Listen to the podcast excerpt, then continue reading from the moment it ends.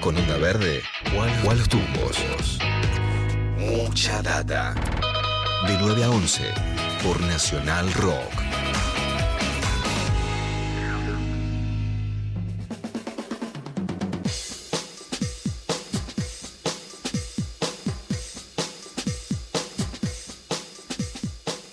10 de la mañana, un minuto, seguimos en vivo en Nacional Rock 93.7. Venimos hablando desde el lunes del caso triste de Chano Moreno Charpentier. Eh, el mismo lunes, ya con la noticia caliente, nos preguntábamos por el tratamiento de los casos problemáticos que tienen que ver con la salud mental. Lo hablábamos con Juanma. Eh, es un tema, decía él, que se está debatiendo en muchos países del mundo en este momento. Justo esta mañana, eh, repasando diarios de afuera, estaba mirando The Guardian, diario de inglés y leía justo la historia de una chica que, cuenta su historia relacionada con un trastorno de ansiedad que, tuvo para hablar de, cómo se multiplicaron en este último año y medio los memes, las remeras con chistes sobre algunos desórdenes.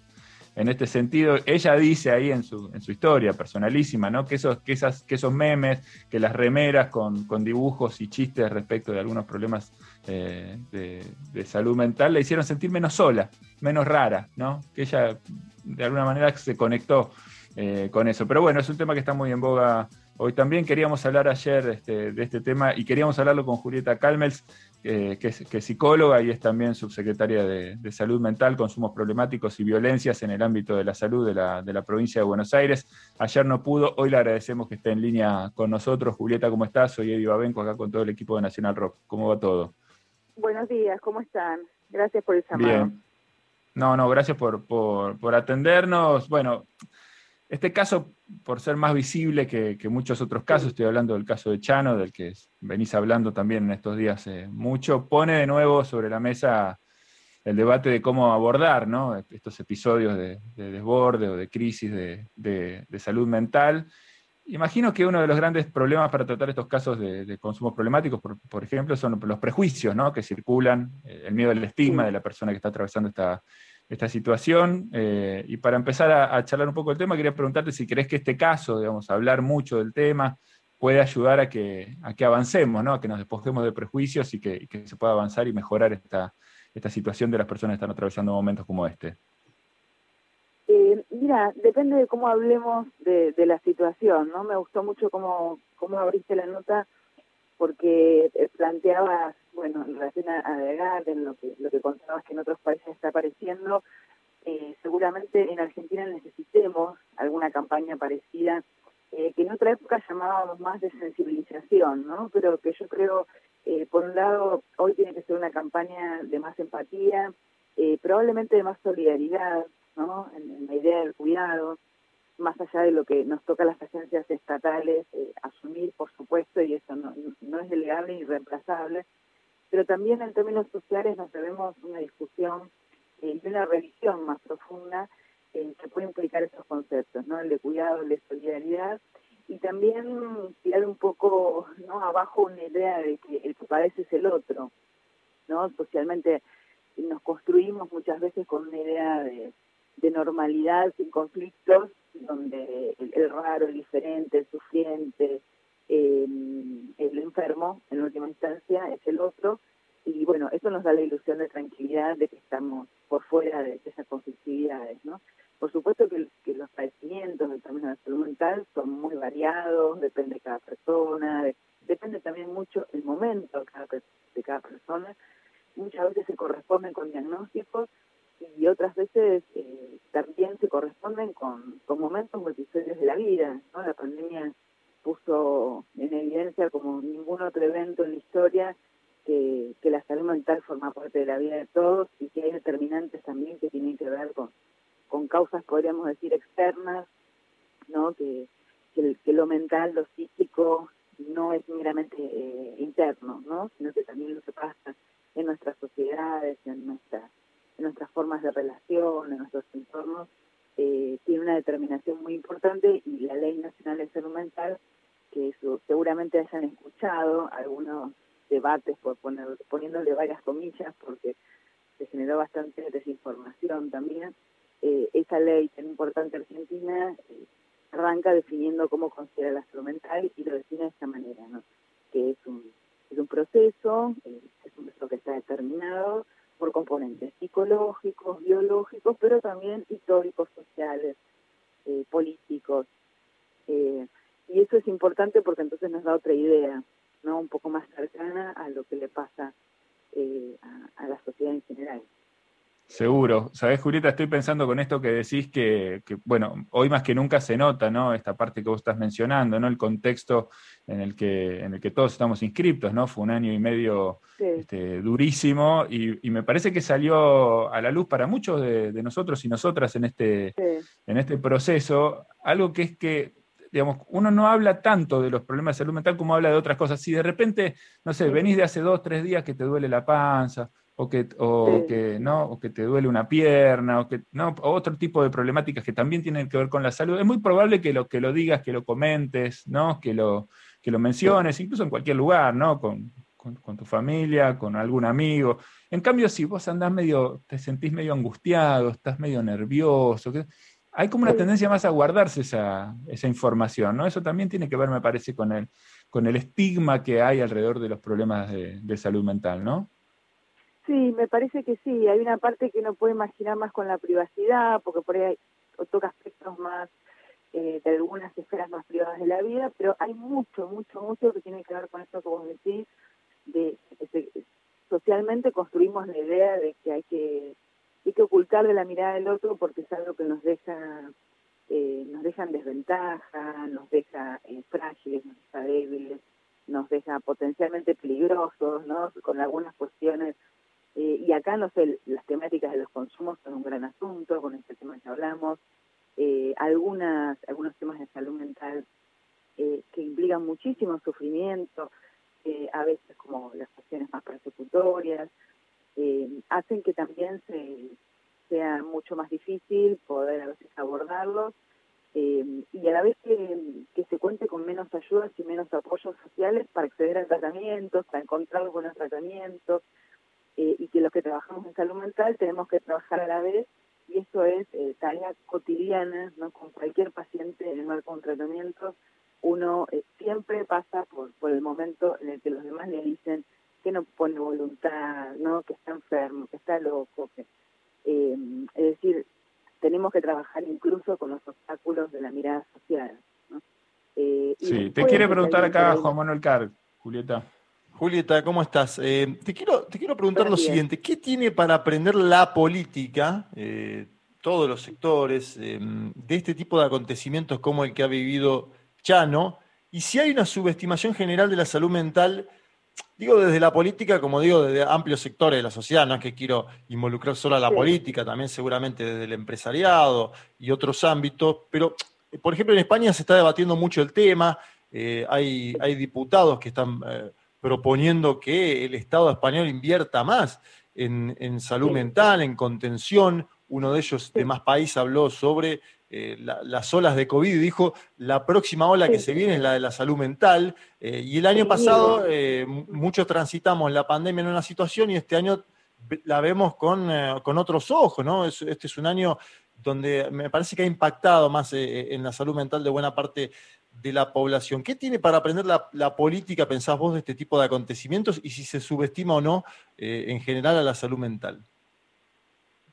Bueno, la pregunta es hermosa eh, para los que nos interesa la política y la salud mental, es una pregunta hermosa, porque, mm, bueno, ustedes por ahí escucharon, ¿no? Nuestro gran eh, maestro Jorge Alemán, que insiste mucho en decir también que para poder hacer un análisis también de, las sociedades, eh, hace falta tener en cuenta una dimensión más objetiva de, las personas y que la política tiene que poder recepcionar esa dimensión de análisis. Eh, él insiste mucho en ese tema, lo hace de una manera muy eh, muy precisa, muy muy buena. Jorge es un, gran intelectual argentino y un, gran psicoanalista. y me parece que ese es uno de los aprendizajes, ¿no? que hay una dimensión, pongámosle, ¿no? del sujeto eh, más singular eh, que no que no está en lo general de, lo común eh, y, que es importante poder saber que, hay una dimensión presente ahí y que esa dimensión puede digamos entenderse tanto por el lado de, los padecimientos en, algunos momentos como también de las potencias de salud ¿no? Yo creo que la pandemia colaboró eh, como un efecto positivo de, un evento tremendo, doloroso, eh, en poner de manifiesto que, ese aspecto eh, de la vida de las personas está presente, no está presente indefectiblemente. Y entonces en ese punto la política y, en particular cuando nosotros podemos asumir responsabilidades de Estado, la responsabilidad de involucrar en nuestras agendas esos planos eh, de cuidado y de, inclusión de los aspectos de la vida que, que está contenida en los derechos, no porque cuando se vulneran derechos eh, en general se produce un, efecto, un impacto en la salud mental. No sé, nosotros también trabajamos todo lo que tiene que ver con las violencias de género y la vulneración de derechos que se producen. Hay un impacto directo en la salud mental es lo mismo con los niños o niñas o abusados, maltratados, eh, o situaciones sociales de, altísima vulnerabilidad, ¿no? de, dificultad de acceso a, bienes mínimos para la vida. Eh, bueno, por supuesto que hay una alteración de, toda la dimensión de salud mental, aunque no sea su causa originaria. ¿no? De hecho, uno ve eh, en el 2001 el aumento de tasas de suicidio es impresionante. y bueno, ahí hay una determinación también, también de causas sociales. Pero bueno, además ¿no? De, que nosotros no hay salud mental, sino es un país con derechos y con inclusión, también es necesario pensar el cuidado y su contexto que en el campo sanitario eh, nuestro en Argentina en nuestra provincia está tomando mucha fuerza y va a guiar probablemente la reforma del sistema de salud. Eh, también en ese plano pensar la salud mental, no solo desde, desde los tratamientos de la asistencia, sino eh, desde los cuidados.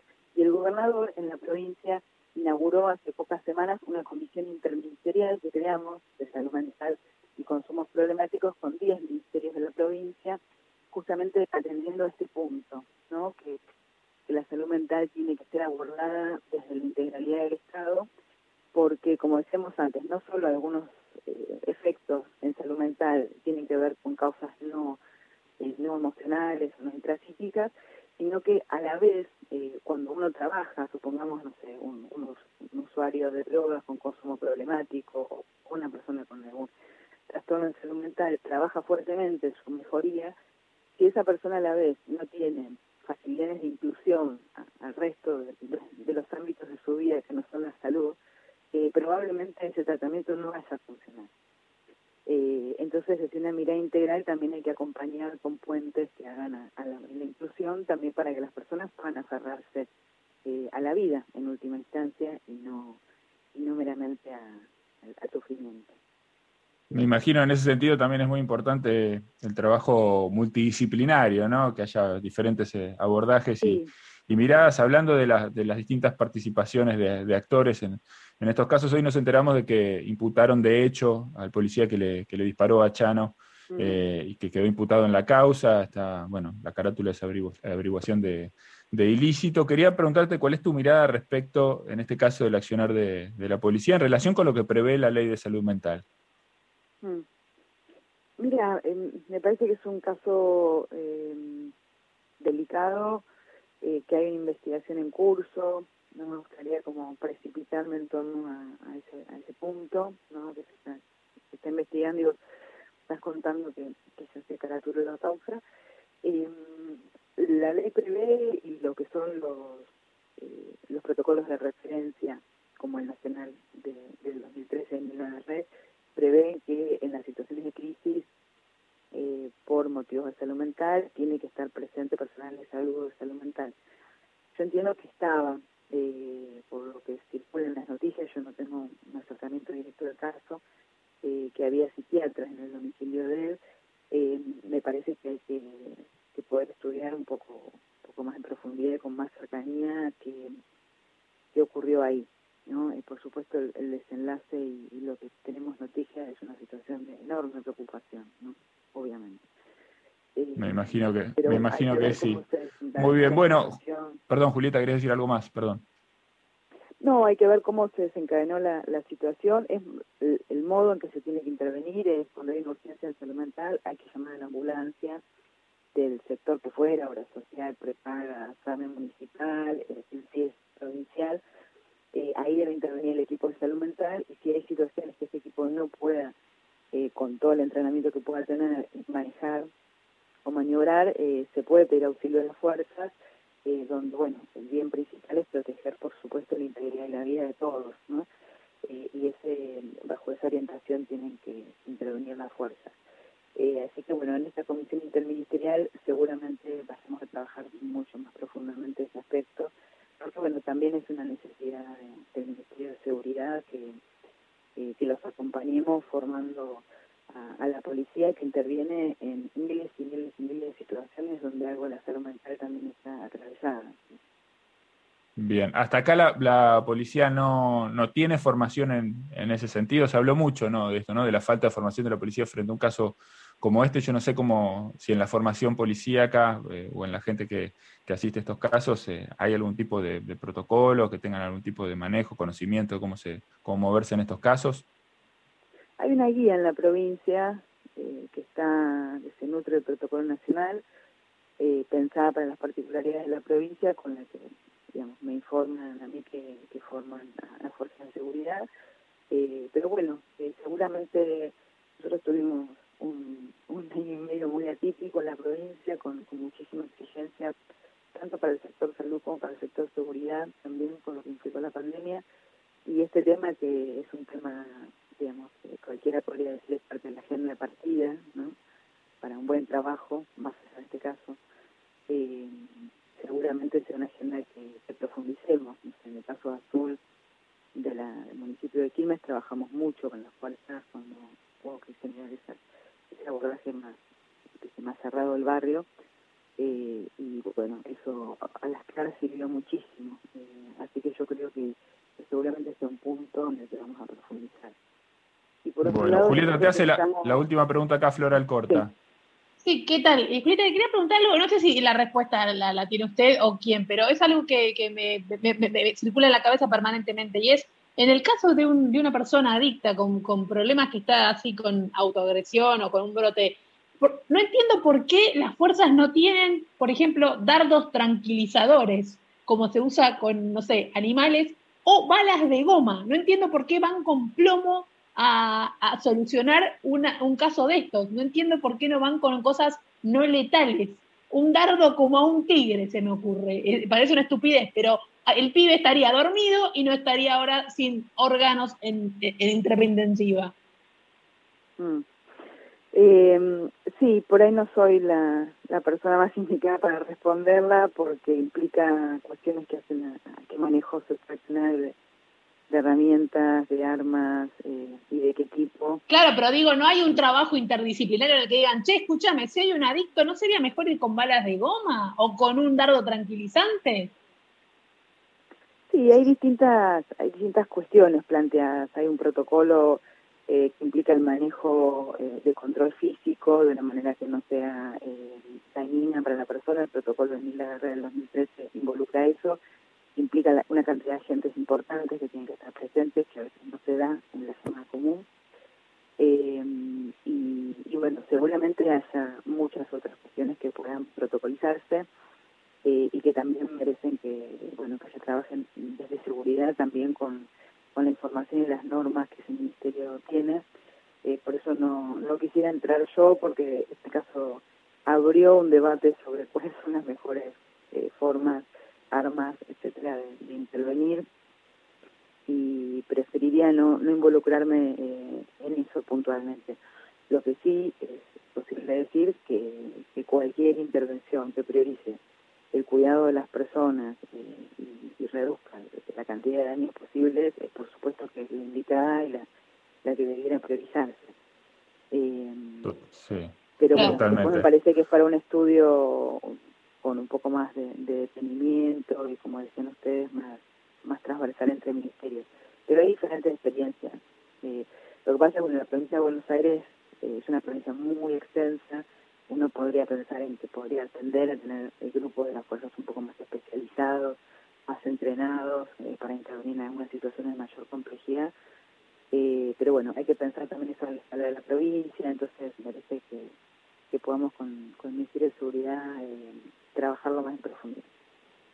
Muy bien, bueno, Julieta, te queremos agradecer mucho, gracias por la, te, vengo además escuchando en varios lugares, responde con una paciencia, Julieta, ¿no? Porque se toma el tiempo para, para pensar y contestarlo todo. Eh, bueno, imagino que estos días deben haber sido este, complicados, así que te agradecemos también la paciencia frente a, bueno, a muchas cosas que nosotros ignoramos y no sabemos y que, está bueno que sean explicadas, eh, sobre todo por la gente que, eh, está especializada ¿no? en, estos temas, porque también se dicen muchas pavadas en muchos lugares. Muchísimas gracias, Julieta. Bueno, les agradezco mucho y si me dejan un segundo para acercar un 0800 de salud mental para que cualquiera que escuche en la provincia pueda llamarnos si lo necesita. Es 0800 222 5462.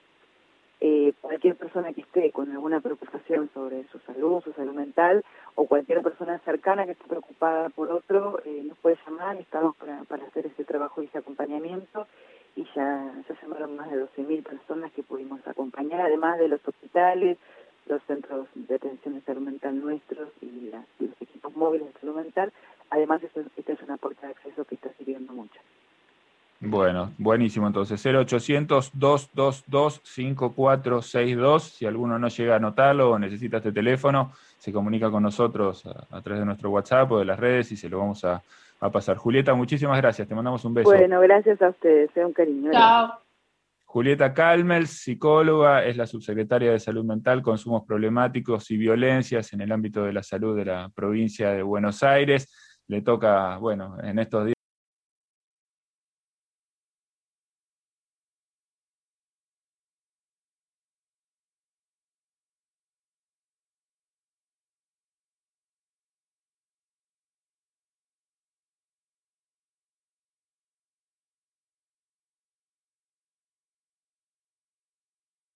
hablar mucho ¿no? respecto de la tarea que, vienen llevando adelante, un poco por un caso que se visibilizó mucho, que es el caso de Chano, pero sabemos que eh, Chano es la punta del iceberg, ¿no? y que por debajo de él hay muchísima gente que está atravesando este tipo de problemáticas con amigos, en su familia, ¿no? Está bueno hablar del tema, está bueno hacerse cargo, ¿no? involucrarse, no dejar solo o sola a la persona que está atravesando el problema. Y acá Julieta además aporta esta línea ¿no? de asistencia para cualquiera que quiera este, llamar, evacuar dudas, saber cómo encarar alguna situación o pedir ayuda si es que no se siente bien. 0800 222 5462. Seguimos adelante en Nacional Rock.